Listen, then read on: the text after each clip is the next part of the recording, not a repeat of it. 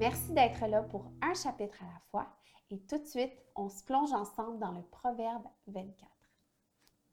Ne sois pas jaloux des hommes méchants et ne désire pas être en leur compagnie, car leur cœur médite la ruine et leurs lèvres ne cherchent qu'à provoquer le trouble. C'est par la sagesse qu'une maison est construite et par l'intelligence qu'elle s'affermit. C'est par la connaissance que les chambres se remplissent de toutes sortes de biens précieux et agréables. Un homme sage est plein de force et celui qui a de la connaissance consolide sa puissance.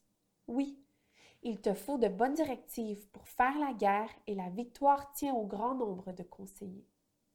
La sagesse est inaccessible aux fous. Il n'ouvrira pas la bouche à la porte de la ville.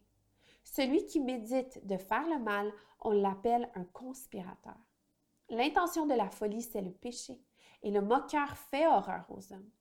Si tu faiblis le jour de la détresse, ta force est bien dérisoire.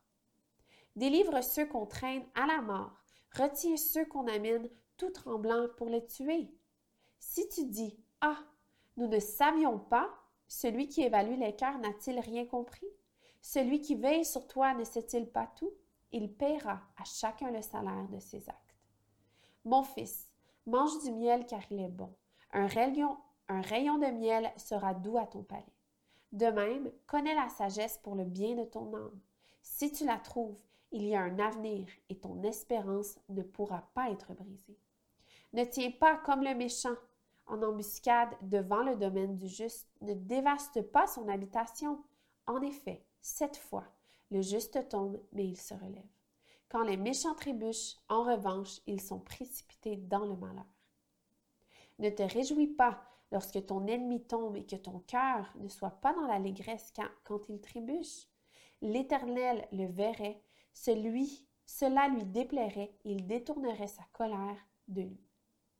Ne t'irrite pas à cause de ceux qui font le mal, ne porte pas d'envie aux méchants, car il n'y a pas d'avenir pour celui qui fait le mal, la lampe des méchants s'éteindra. Mon fils, crains l'Éternel et le roi, ne fréquente pas les hommes remuants, car leur ruine surviendra soudain, et qui connaît le malheur des uns et des autres? Voici encore ce qui vient des sages. Il n'est pas bien d'être partial dans un jugement. Celui qui dit au méchant tu es juste, les peuples maudissent, les nations s'indignent contre lui. Ainsi, ceux qui le punissent s'en trouvent bien, et le bonheur vient sur eux comme une bénédiction. Une réponse franche est comme une embrassade. Arrange tes affaires à l'extérieur, prends soin de ton champ, ensuite tu construiras ta maison. Ne témoigne pas sans raison contre ton prochain.